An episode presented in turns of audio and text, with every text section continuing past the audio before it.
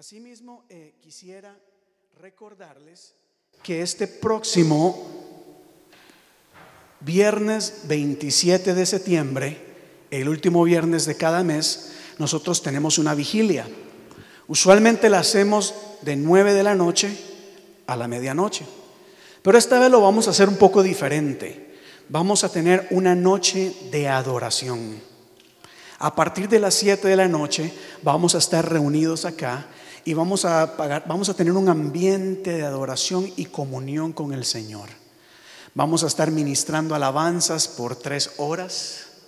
Va a haber música, vamos a estar orando, intercediendo y lo vamos a hacer acá también para que usted tenga espacio de venir y buscar la presencia del Señor. Si alguien quiere sentarse allá en aquella esquinita a orar, hágalo hermano. Si usted quiere sentarse aquí adelante a buscar de la presencia del Señor ese día, hágalo. O si quiere que nos unamos todos juntos en oración, lo vamos a hacer. Pero va a ser una noche de adoración. Vamos a cantar y mientras unos cantan y adoran, otros van a estar orando. Luego vamos a tomar tiempo para interceder por las diferentes necesidades. Pero va a ser una noche, hermanos, de adoración. Le invitamos a que usted haga el mayor esfuerzo por venir. No para apoyar el evento, sino para buscar de la presencia de Dios. Algo que es muy importante y necesario más en estos tiempos. Si no estamos firmes, si no buscamos de la presencia del Señor, mire hermanos, el enemigo toma ventaja de eso. Así que esa noche, quizás usted no puede venir a las, a las 7, pero puede venir a las 8. Venga, venga en cualquier momento y usted busque de la presencia de Dios. Terminamos a las 10, pero ¿por qué no? Podemos quedarnos hasta un poco más acá. Lo importante es tener ese espacio para adorar a Dios. Vamos a invitar a, otras congregaciones para que vengan a orar. No va a ser un evento, no va a ser un concierto, va a ser una noche de adoración, donde el principal enfoque es motivarnos, crear una atmósfera de adoración y de exaltación a nuestro Señor. Amén. Así que les invitamos, haga todo lo posible por venir ese día.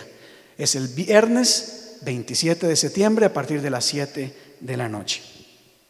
Otra cosa acá es que el sábado 12 de octubre, sábado 12 de octubre, vamos a tener una conferencia para la familia. Es una conferencia a partir de las 3 de la tarde hasta alrededor de las 6 de la noche, en donde vamos a tener unos cuatro temas, temas importantísimos y necesarios para la familia, nosotros como cristianos y también como hispanos. Y vamos a tener cuatro temas. Número uno, vamos a estar hablando sobre finanzas.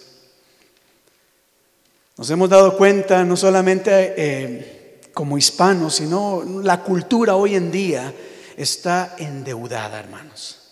Hay mucha gente que tiene deudas, pero se le pasa. Los últimos perros acá arriba están endeudados. Y el problema es que conforme se sigan endeudando, más y más se van ahogando.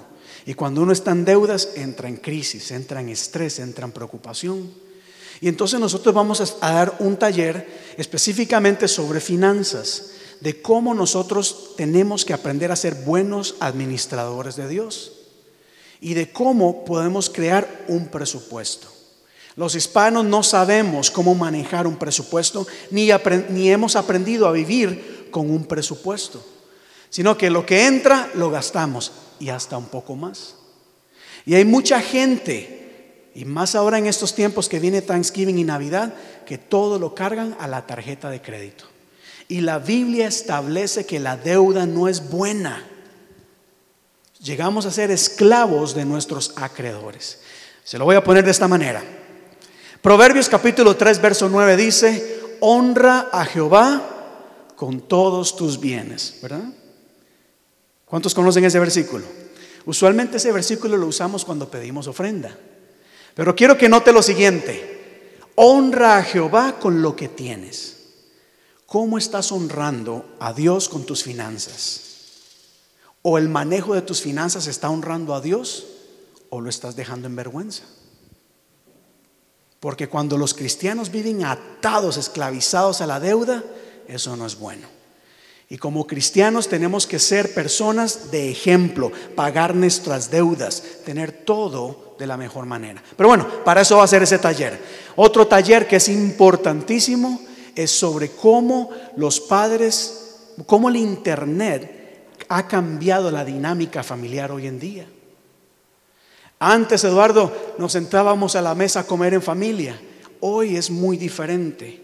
Hoy los hijos no se quieren sentar con uno porque están pegados del teléfono, están en internet.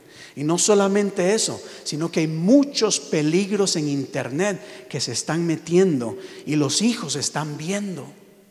Y nosotros tenemos que aprender a manejar las... Ah, perdón, Daniela, gracias.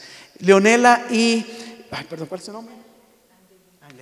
Van a pasar y les van a repartir unas tarjetitas a ustedes para que no se olviden de este evento. En internet, pasen, pueden pasar.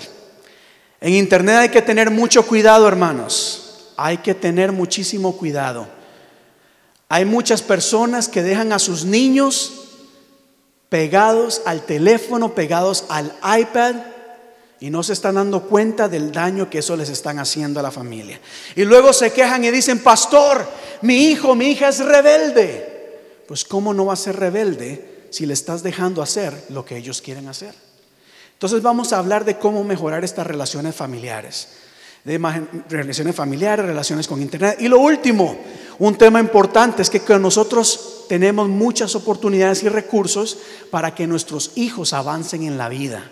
Vamos a hablar acerca de la educación y muchos recursos que hay allá afuera para nosotros como hispanos y que usted se puede aprovechar. No tenemos que conformarnos con las opciones que hay allá afuera, hay muchísimo más. Así que hay cuatro talleres muy importantes, lo vamos a dividir en dos sesiones. Vamos a abrir esto a diferentes iglesias y a la comunidad. Así que haga todo lo posible por acompañarnos ese día. Y por último, otro más. Perdón que tome este tiempo, pero esto es importante acá. Ayer mi esposa y yo estuvimos acá junto con los hermanos de la iglesia Hope y estuvimos limpiando la iglesia, pero no solamente acá, sino afuera. El, el edificio hay que necesita mucho mantenimiento, iglesia. Ya la yarda, ya afuera, el outside, hay mucho weed, hay muchas cosas que se necesitan arreglar. Quizás usted no lo nota acá, pero atrás hay diferentes ventanas, los frames, que se necesitan arreglar. Y necesitamos personas que vengan a ayudarnos a arreglar estas cosas. Por ejemplo, allá en la cocina, el zinc el tubo está liqueando, está, está liqueando. Y necesitamos personas que vengan este día a ayudarnos a arreglar esas cosas. Así que el sábado 5 de octubre vamos a estar acá. Necesitamos gente que esté dispuesta a venir a mantener la casa de Dios. Y si usted realmente tiene experiencia en electricidad o en plomería o en madera, necesitamos realmente de su ayuda. De lo contrario, y lo voy a decir para hablar claro acá, de lo contrario, la iglesia americana va a tener que contratar a alguien que cobra muchísimo dinero, lo cual va a significar que nos van a subir la renta y nos van a subir muchas cosas. Así de sencillo y bien claro. Así que si usted y yo nos unimos y, ayudamos a mantener el edificio, vamos a salir todos beneficiados. Amén. Gracias, gracias por estos minutos. Ahora sí, quiero invitarle a que tome su Biblia, por favor y vayamos a el libro de Samuel, primera de Samuel, capítulo 1.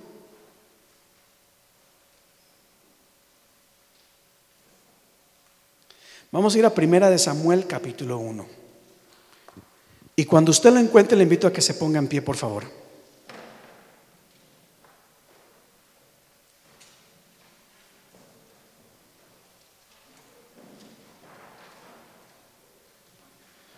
Diga conmigo un dicho muy conocido que dice, no todo lo que brilla, no todo lo que brilla y las apariencias, no todo lo que brilla es oro y las apariencias engañan. Oiga lo que dice la palabra de Dios en 1 Samuel capítulo 16, verso 1 en adelante, hasta el 13. Y dijo Jehová a Samuel, ¿hasta cuándo llorarás a Saúl, habiéndolo yo desechado para que no reine más sobre Israel? Más bien ahora llena tu cuerno de aceite y ve. Te voy a enviar a Isaí de Belén, porque de sus hijos me he provisto de un rey. Y dijo Samuel, ¿cómo iré? Si Saúl lo supiera, me mataría. Jehová le respondió, toma contigo una becerra de la vacada y di, a ofrecer sacrificio a Jehová he venido. Y llama a Isaí al sacrificio, y yo te enseñaré lo que has de hacer. Y me ungirás al que yo te dijere. Verso 4. Hizo pues Samuel como le dijo Jehová. Y luego que él llegó a Belén, los ancianos de la ciudad salieron a recibirle con miedo y le dijeron, ¿es pacífica tu venida? Él respondió, sí, vengo a ofrecer sacrificio a Jehová, santificados y venid conmigo al sacrificio. Y santificando él a Isaí y a sus hijos, los llamó al sacrificio. Y aconteció que cuando ellos vinieron, ok, déjenme hacer un backup aquí un momento. ¿Están entendiendo lo que estamos leyendo? Samuel tiene que escoger a una persona para que sea el rey. Así que llega a la casa de Isaí y le dice, Isaí, manda llamar a todos sus hijos, que entre ellos hay uno el cual Dios ha escogido para ser rey. Verso 6.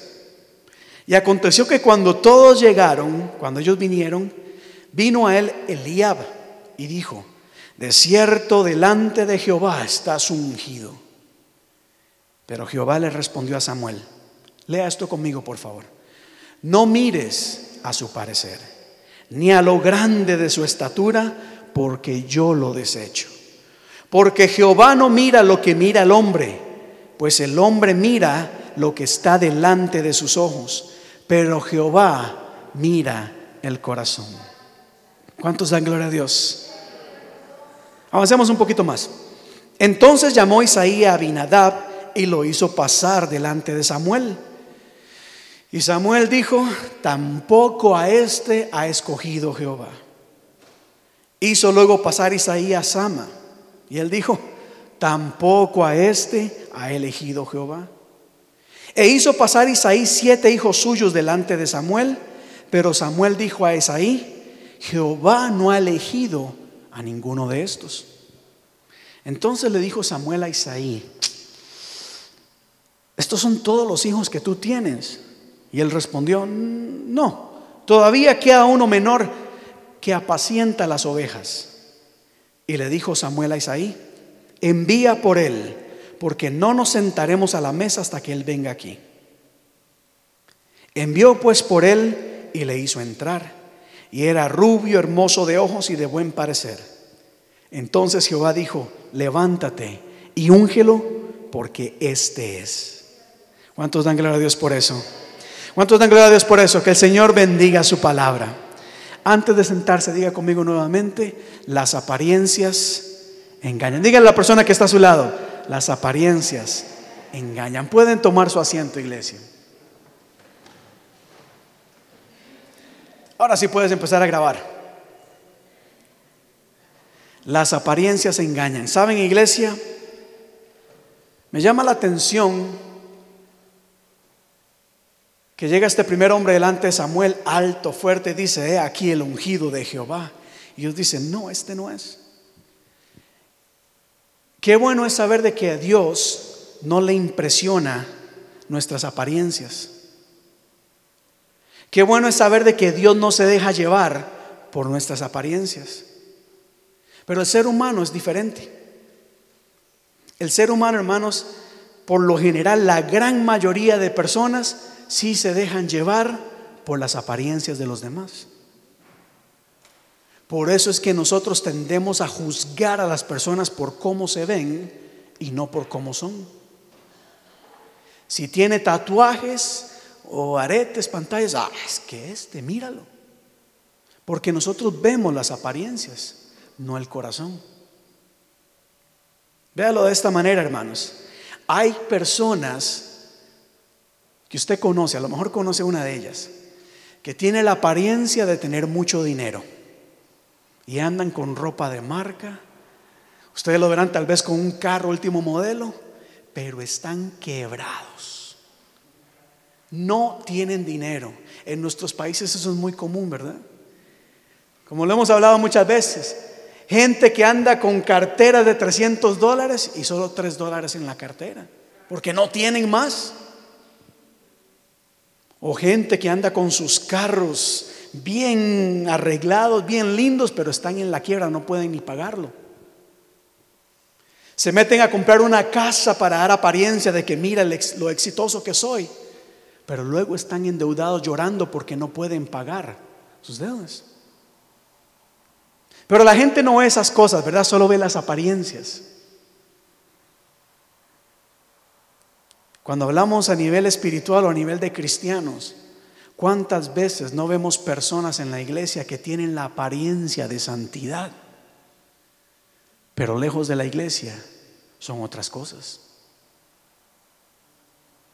Y de repente decimos, esta es la persona que debe ser escogida, ungida por Dios. Mira, qué apariencia, qué poder, qué carisma. Pero por dentro son otras cosas. No sé si me entienden acá. ¿Cuántos me están entendiendo? Que los veo muy calladitos. Qué bueno es saber de que Dios no se fija en las apariencias, porque las apariencias engañan. Hay, hay un, un, pasaje, una historia que Jesús habló en Lucas 18 que dice así, óigalo muy bien. Dos hombres subieron al templo a orar. Uno era un fariseo, o sea, un religioso y el otro era publicano, un cobrador de impuestos. Y el fariseo puesto en pie oraba consigo mismo de la siguiente manera. Dios, te doy gracias porque no soy como los demás hombres. Yo soy diferente. Yo, mire, yo no soy como ellos que son ladrones, injustos, adúlteros, como hoy en día son muchos cristianos, ¿verdad? Que les gusta señalar a los demás. Aquellos son esto, aquellos son impíos. Yo al contrario, ayuno dos veces a la semana y doy diezmos de todo lo que gano. Mas el publicano estando lejos no quería ni aún alzar los ojos al cielo, sino que se golpeaba el pecho diciendo, Dios, ten misericordia de mí porque soy pecador. Solamente nosotros nos dejamos llevar por aquella persona que tiene la apariencia de santidad. Pero Jesús dice, os digo que este publicano descendió a su casa justificado antes que el otro.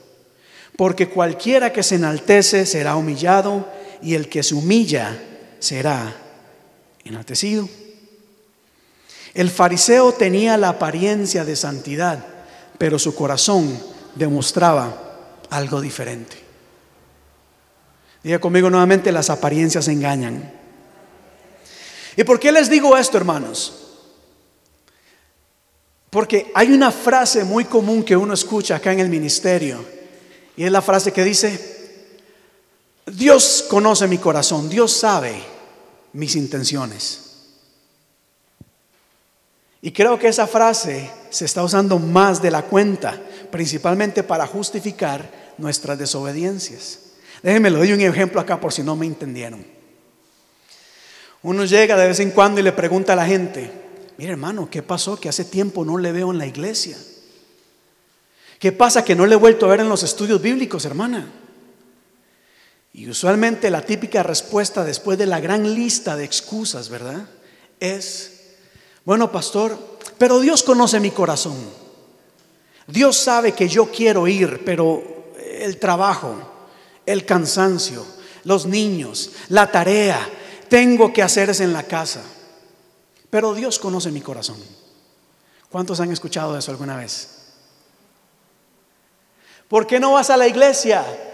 Bueno, eh, pero Dios conoce mi corazón. ¿Está bien? Está bueno.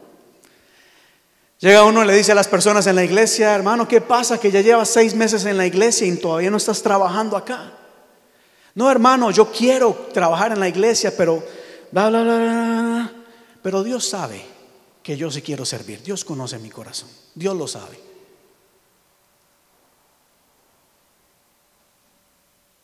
Otro ejemplo acá, por si todavía no lo tienen muy claro.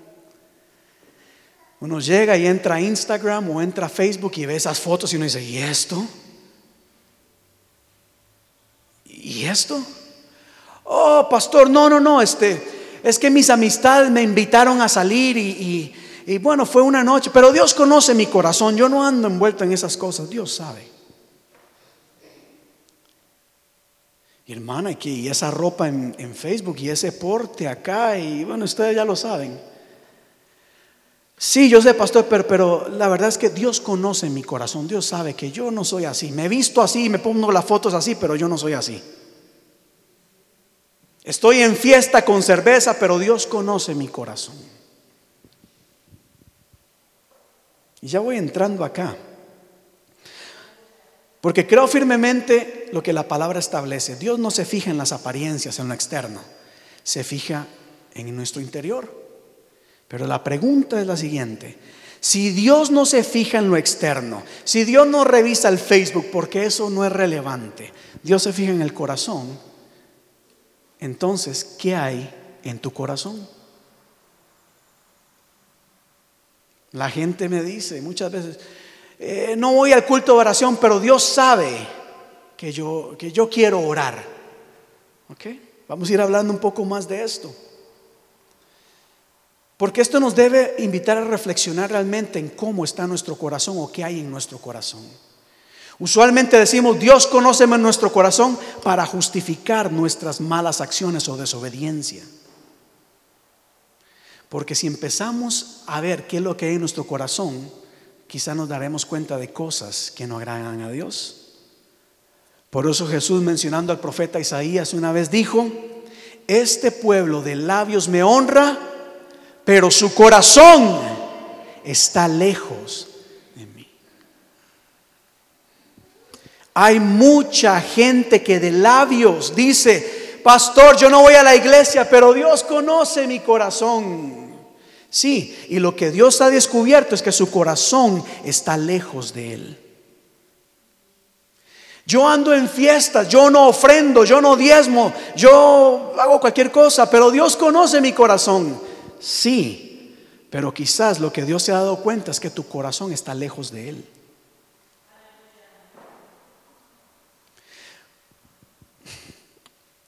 Cuando Dios usa este, cuando Jesús usa este versículo, de labios me honra, pero su corazón está lejos, lo que nos está queriendo decir es que lo que hay en nuestro corazón debe estar alineado con nuestras acciones. No podemos decir que amamos a Dios pero no pasamos tiempo con Él. Y yo sé que aquí muchos me van a criticar y tal vez no les va a gustar lo que les voy a decir, pero eso ya uno se, lo ha ido experimentando. Si en la iglesia no adoran a Dios, muy difícilmente afuera lo van a hacer. Si en la iglesia no oran, muy difícilmente lo van a hacer allá afuera. Si en la iglesia no ofrendan o trabajan, muy difícilmente lo van a hacer allá afuera. Entonces decimos que amamos a Dios, pero nuestro corazón está lejos de Él. Y pensaba exactamente, hermanos, en esto. Porque si Dios en este momento, así como con David, dijo que él estaba mirando y él decía, no, esta persona no, esta persona no. Porque Dios mira el corazón, ¿verdad? Si Dios en este momento examina tu corazón, ¿qué encontraría? ¿Qué va a encontrar?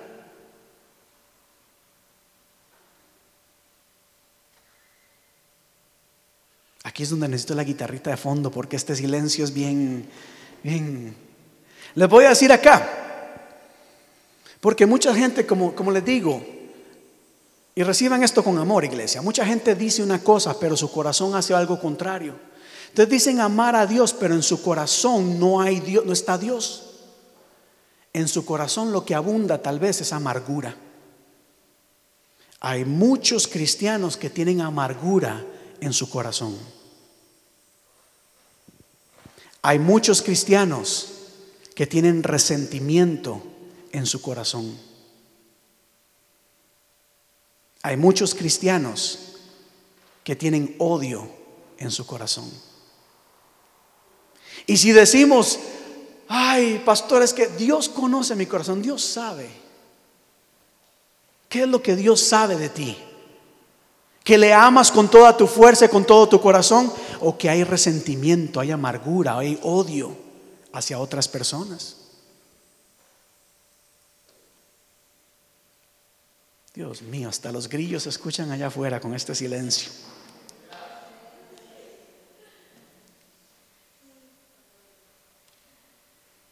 No, pastor, yo no tengo amargura, gloria a Dios. What about celos o envidia? Nos pasamos comparando con toda la gente y con tal de ser mejor que los demás, nos endeudamos, hacemos cosas indebidas, porque tenemos la envidia y queremos ser los mejores. Por envidiosos muchos cristianos se meten en problemas. Pero aquí no hay envidiosos, ¿verdad? Habrá aquí gente egoísta. Mire, le voy a dar un ejemplo de un cristiano egoísta.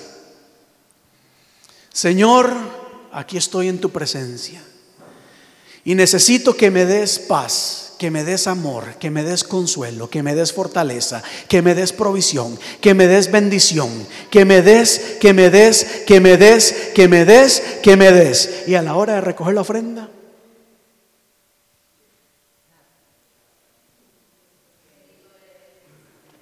o a la hora de darle a alguien en necesidad. Pero Dios conoce mi corazón. Tremendo, Él lo sabe. Él sabe que le amas, pero también sabe que hay cosas en tu corazón que no deben haber. Porque como cristianos somos llamados a darnos por los demás, a entregarnos los unos por los otros, no a ser egoístas.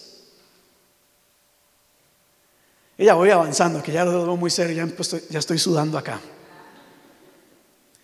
Hay cristianos que en su corazón hay de todo menos fe.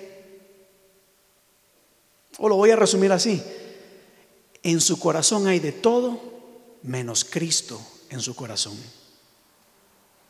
Hay gente en las iglesias que de labios dicen yo amo al Señor, pero en su corazón Cristo no vive. Cristo no vive. ¿Y cómo lo sé, pastor? ¿O cómo lo sabe, pastor? Porque sus acciones demuestran que hay carecimiento o escasez de la presencia de Dios, porque un corazón lleno de la presencia de Dios es un corazón agradecido. Es un corazón humilde, es un corazón entregado, es un corazón servicial, es un corazón de fe. Es un corazón que cree en milagros. Es un corazón que dice, vamos a hacerlo, vamos a conquistar. ¿Cuántos dan gloria a Dios por eso? Y, aquí les estoy hablando de otra gente, ¿verdad? Son no de ustedes. Pero hay mucha gente que han llenado su corazón de muchas cosas, menos de la presencia de Dios.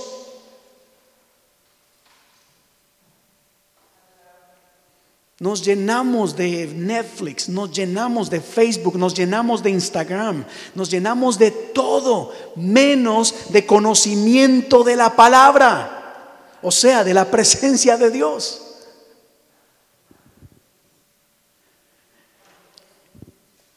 Y yo creo firmemente, hermanos, de que Dios quiere llenar nuestros corazones. Dios quiere habitar en nuestro corazón. Pero la pregunta es, si Dios quiere descender y llenarte en este momento, ¿encontrará espacio en tu corazón o lo tienes tan lleno de otras cosas que no hay espacio para Dios? Dios quiere llenar tu corazón pero eso va a significar que de tu corazón tiene que salir amargura. O sea, tienes que perdonar, tienes que olvidar. Dios quiere llenar tu corazón, pero hay que sacar de él todo egoísmo para darle espacio a la presencia de Dios. Dios quiere llenar tu corazón, pero hay que sacar todo prejuicio de nuestro ser, toda expectativa equivocada y hasta diabólica, diría yo. Dios quiere llenar tu corazón, pero encontrarás espacio en Él.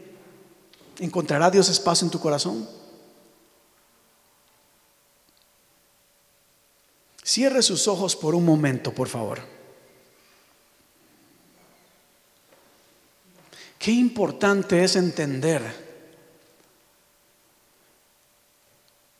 de que ciertamente Dios no se fija en las apariencias, Dios no se fija en lo externo, Dios no se fija en cómo nos, nos vestimos, aunque el vestir es un testimonio importante.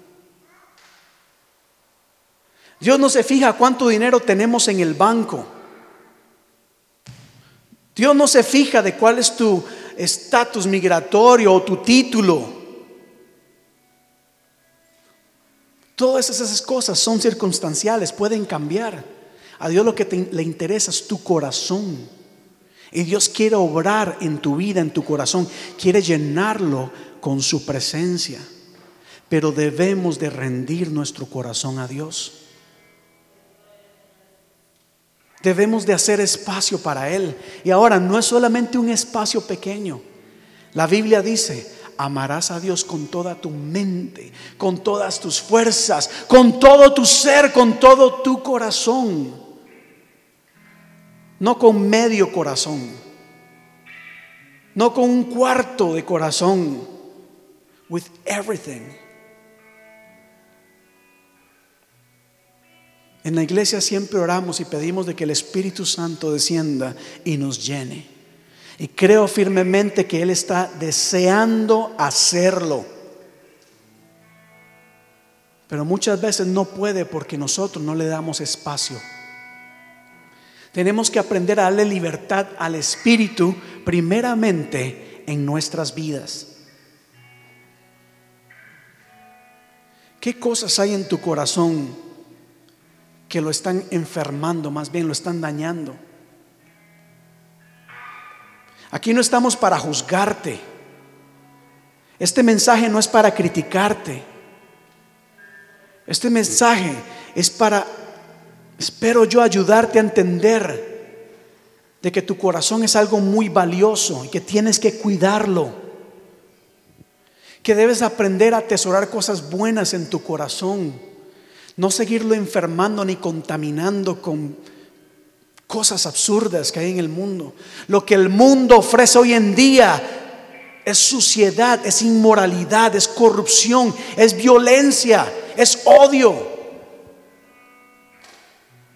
La educación puede ayudar de alguna manera, pero el problema del ser humano no es educación, no es financiero, no es gubernamental, es espiritual.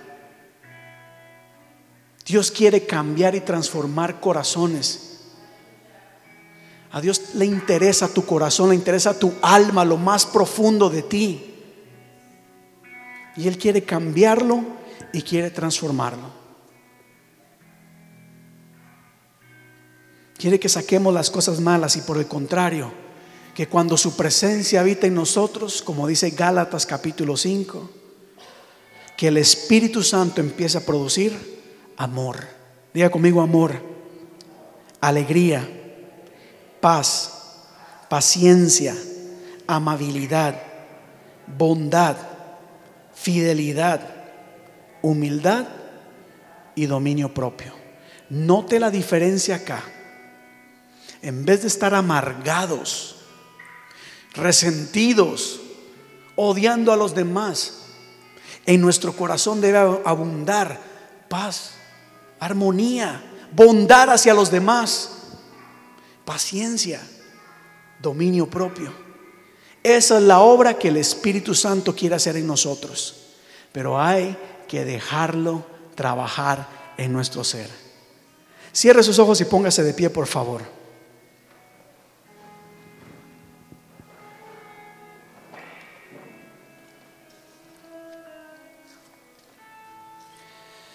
Pastor, no puedo tal y tal y tal cosa, pero Dios conoce mi corazón. Qué bueno. Espero que en tu corazón haya humildad. Espero que en tu corazón el Señor encuentre fe, encuentre amor. Y recuerda, tu vida, tu estilo de vida, tus acciones son producto de lo que hay en tu corazón. Si eres irresponsable, quizás es porque en el corazón hay cosas que no deben de haber y necesitan ser cambiadas. Si eres una persona negativa, siempre ve lo malo en todo, hay que pedirle al Señor que cambie nuestro corazón y que lo llene de su presencia, esa presencia que nos ayude a caminar en fe. ¿Y qué le parece si en este momento usted se une con nosotros y le pedimos al Espíritu Santo que nos llene y nos transforme? Hay un canto que dice, ven Espíritu, ven y lléname con tu preciosa unción. Lo repito, ven Espíritu, ven y lléname de tu preciosa unción. El coro dice, purifícame, lávame, renuévame, restaurame. Oiga muy bien, purifícame. Muchas veces la presencia del Señor lo que quiere hacer es purificar nuestro corazón de contaminación, de impurezas. Y vamos a pedirle al Espíritu Santo que nos vaya limpiando en esta tarde.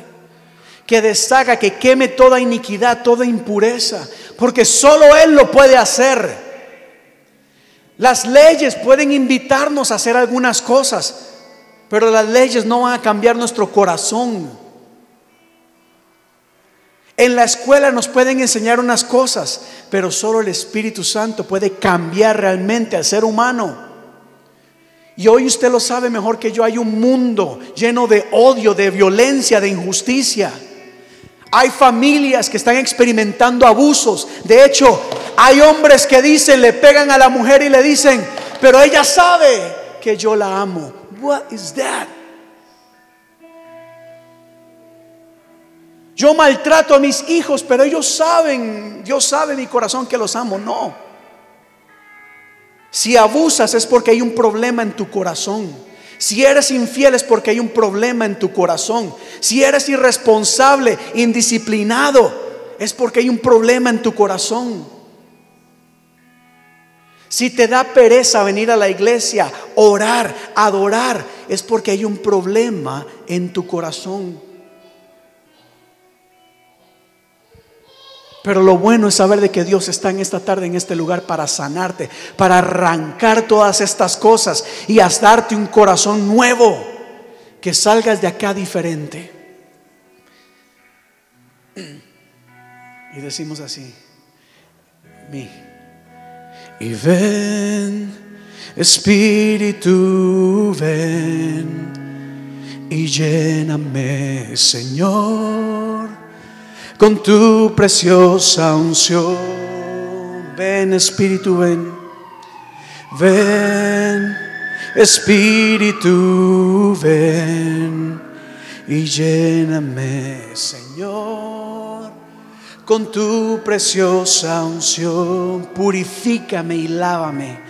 Purifícame y la renuévame. Restaurame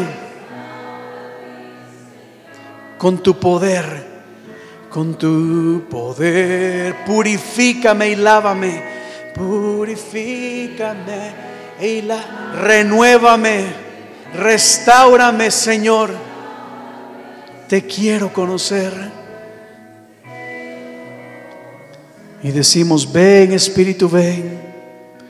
Y ven, Espíritu, ven y lléname, Señor, con tu preciosa unción. Ven, Espíritu, ven.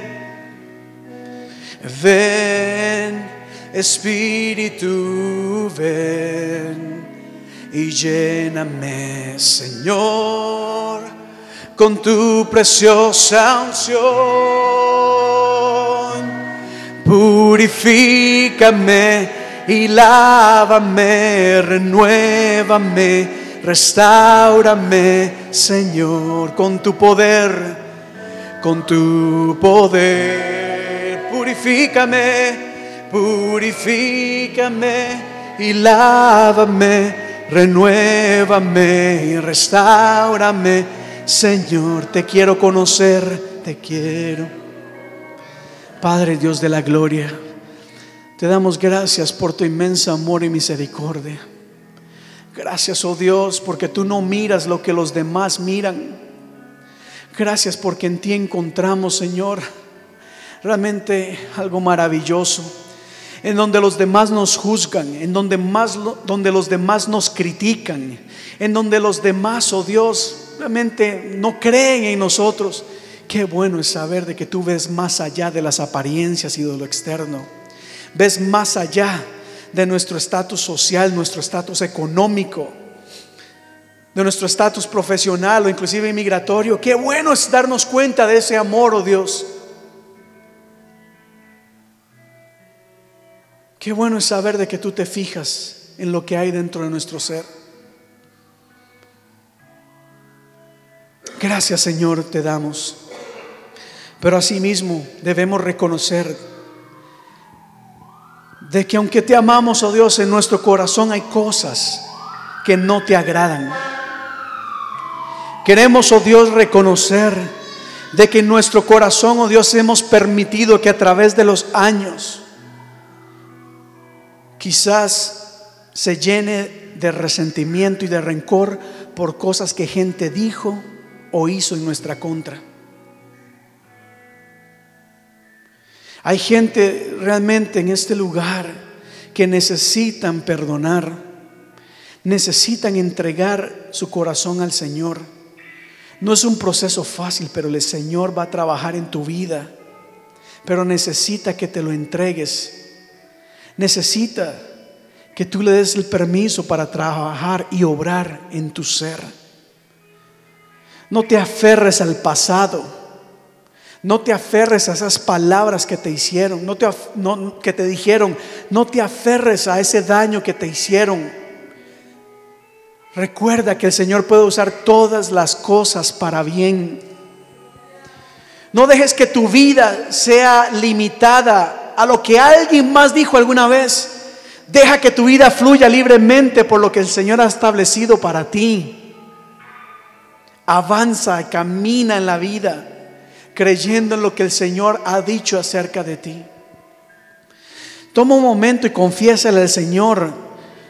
Si tú sabes que hay algo inadecuado, algo incorrecto, confiésalo delante del Señor. Sé como ese hombre publicano que arrodilló su ser, se golpeaba al pecho y dijo, Señor, ten misericordia de mí. No caigas en el pecado del orgullo que dice yo no necesito que el pastor me diga qué hacer. Yo sé lo que hay en mí. Rinde tu corazón al Señor en este momento. Reconócelo y pídele que en su amor y misericordia obre en tu vida. De lo contrario vas a perder bendición. Vas a perder muchas cosas. El rencor no te va a dejar progresar en la vida. La pereza no te va a dejar avanzar en la vida. La indiferencia no te va a dejar avanzar en la vida. La indisciplina no te va a dejar avanzar en la vida. Dile, Señor, cambia mi ser. Cámbiamelo, cámbiamelo, Dios. Y te pido, Espíritu Santo, Dios, que en esta tarde obres sobre aquellas personas, solamente sobre aquellas personas que estén dispuestas a recibir de ti, oh Dios. Mira y llena el corazón de aquellas personas que están sedientas de ti, que tienen un deseo genuino por llenar su corazón de tu presencia. A los demás, oh Dios, yo te pido que tu Espíritu Santo redarguya de todo pecado, que convenza que en su corazón necesita ser lleno y transformado por la presencia de Cristo. Espíritu Santo de Dios, en esta tarde, que tú transformes nuestro ser. Llénanos, Señor, llénanos, llénanos el día de hoy. Y llena nuestro ser. Y digamos una vez más, ven Espíritu, ven. Ven Espíritu, ven y lléname, Señor, con tu preciosa unción. Ven, Espíritu, ven y lléname, Señor, con tu preciosa unción.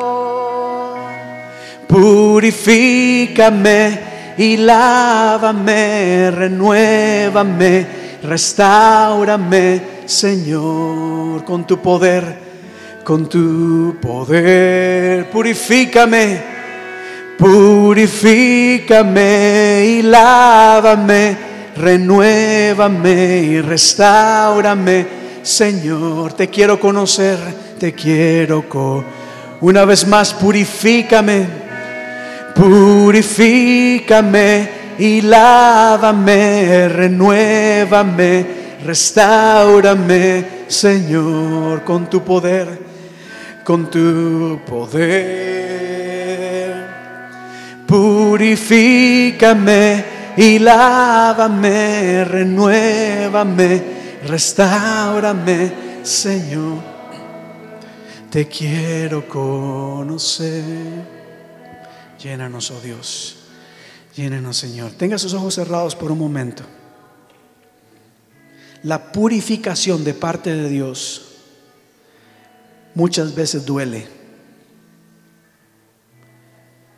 El dejar que el Espíritu Santo queme Toda iniquidad muchas veces va a causar dolor, incomodidad, pero es necesario. El oro debe ser pasado por fuego, asimismo nuestra fe debe ser purificada. Pero créeme hermano que aunque esos momentos son un poco difíciles y dolorosos, lo que el Señor tiene preparado para ti es maravilloso. El Señor quiere ungir reyes y reinas, sacerdotes, realeza, nobleza.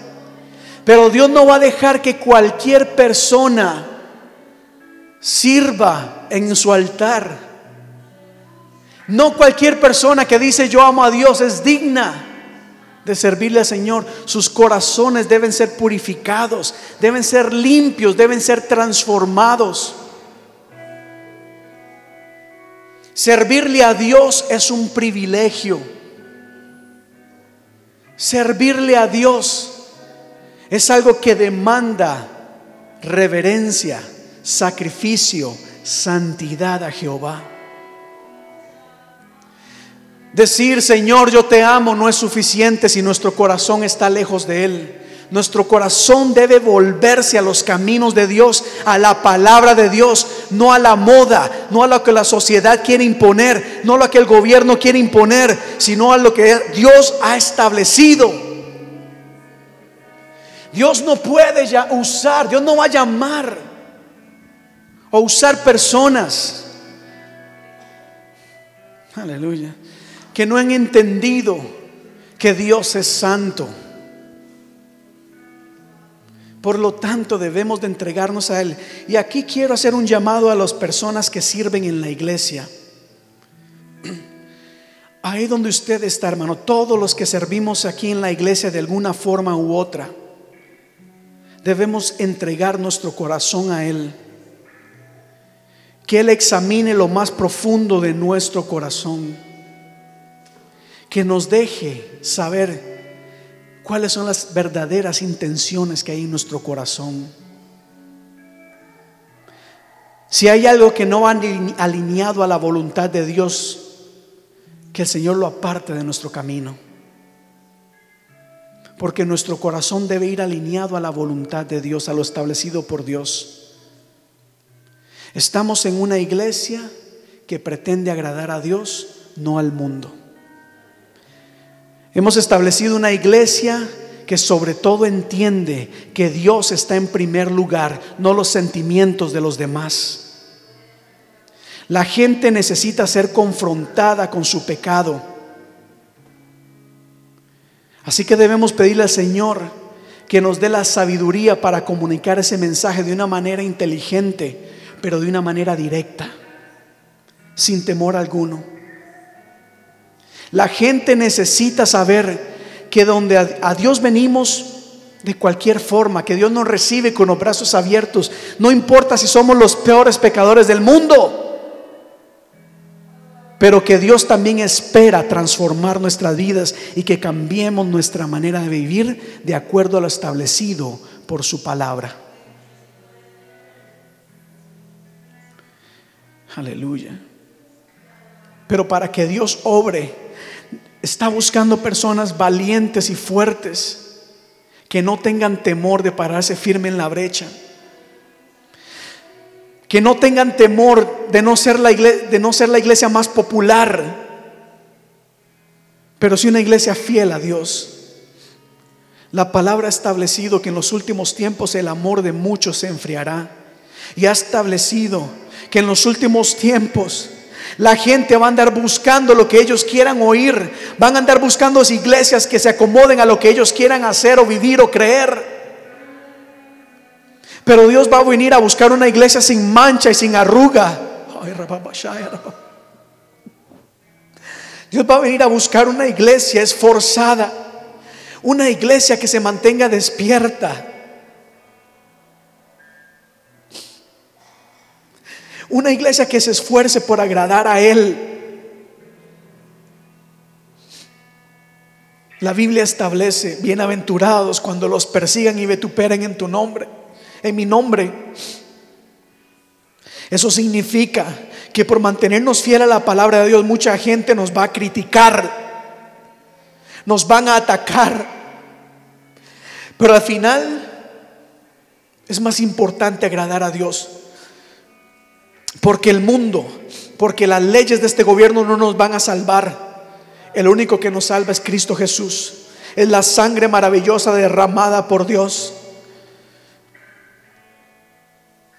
Y es una vida en santidad a Dios. Una vida en santidad a Jehová. Dios anda buscando adoradores, anda buscando personas genuinas. Los apóstoles, los discípulos se acercaron a Jesús una vez y dijeron, Señor, pero mira que tu palabra es muy fuerte y la gente se está yendo. A lo cual Jesús dijo, ¿se quieren ir ustedes también? Es decir, el mensaje no debe cambiar. El mensaje del Evangelio confronta. El mensaje del Evangelio ofende, pero el mensaje del Evangelio liberta y trae salvación y vida eterna. Aleluya.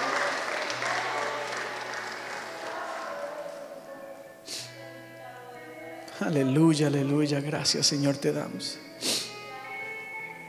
Ayúdanos Señor a mantenernos fieles a ti. Ayúdanos Señor a sí mismo, a no aferrarnos, Señor, al legalismo y entender de que no son las obras las que salvan, sino tu gracia. Pero ayúdanos a vivir en santidad a ti.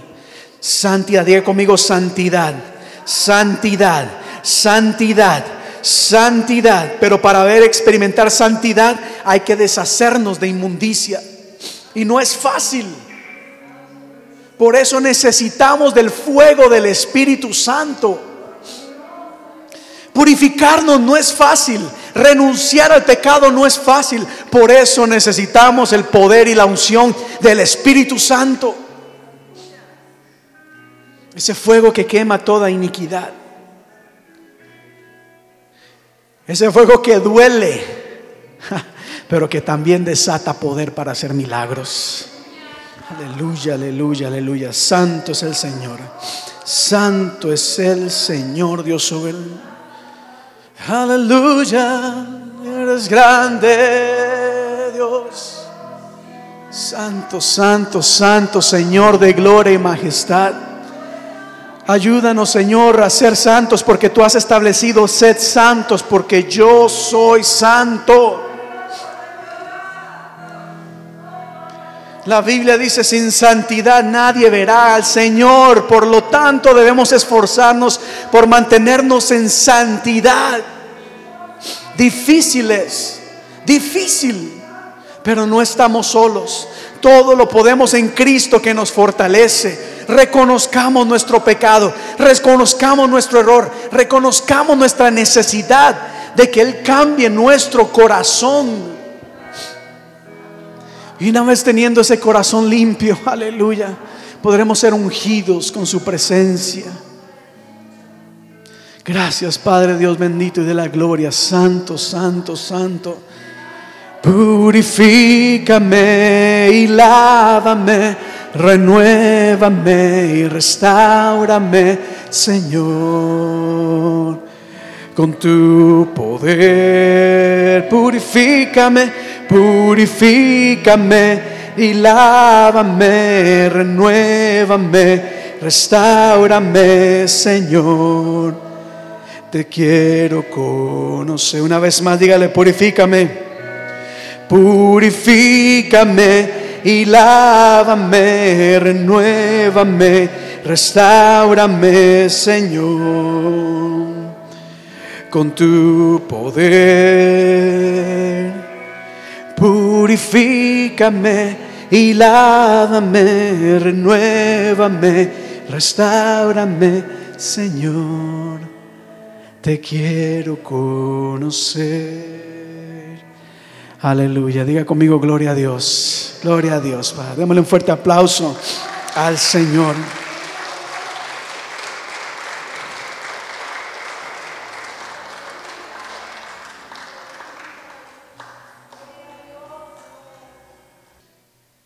Y dice la palabra así, el rey de Asiria mandó diciendo, llevad allí a alguno de los sacerdotes para que vaya y le enseñe la ley de Dios al país.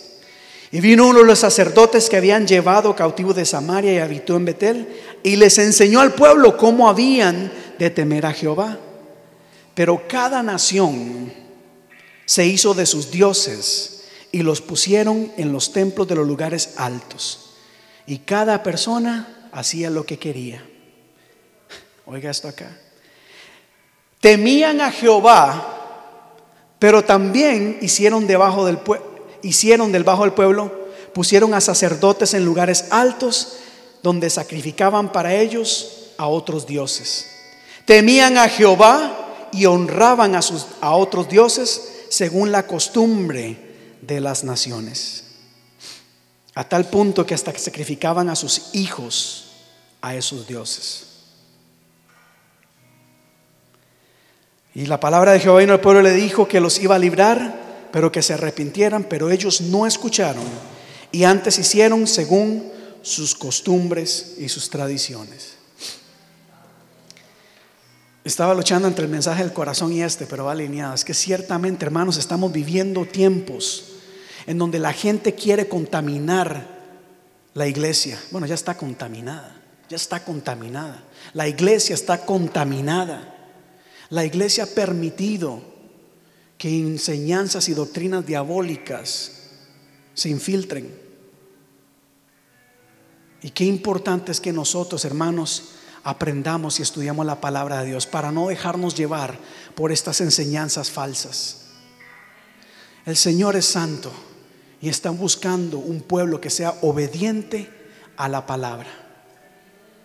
No es fácil, pero por eso Dios nos ha llamado a ser fuertes y valientes. Amén. ¿Cuántas personas fuertes y valientes hay acá el día de hoy?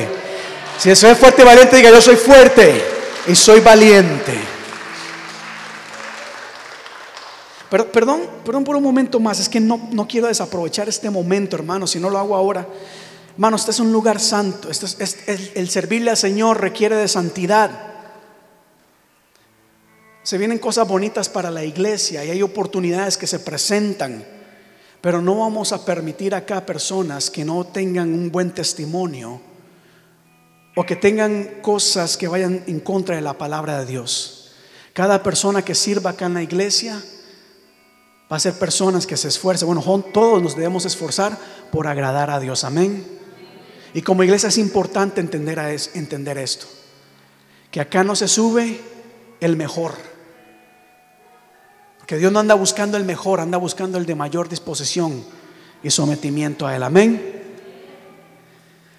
Que el Señor les bendiga, hermanos, que les guarde en esta semana, que el Señor realmente haga resplandecer sobre cada uno de ustedes su rostro, que les ayude. Mantengan presente Filipenses 4:13 que dice, todo lo puedo en Cristo que me fortalece. Todo lo puedes, todo lo puedes. No es fácil, Eduardo, pero podemos porque la presencia de Dios está con nosotros. Vamos a luchar y vamos a esforzarnos y sobre todo, hermanos, rindamos nuestro corazón al Señor, que tu corazón es algo muy valioso, tu alma es muy valiosa y por eso Cristo entregó su vida por ti. Dios les bendiga, hermanos, y nos vemos este próximo jueves y nos veremos la próxima semana. Dios les bendiga y nos, vemos en la parte de atrás.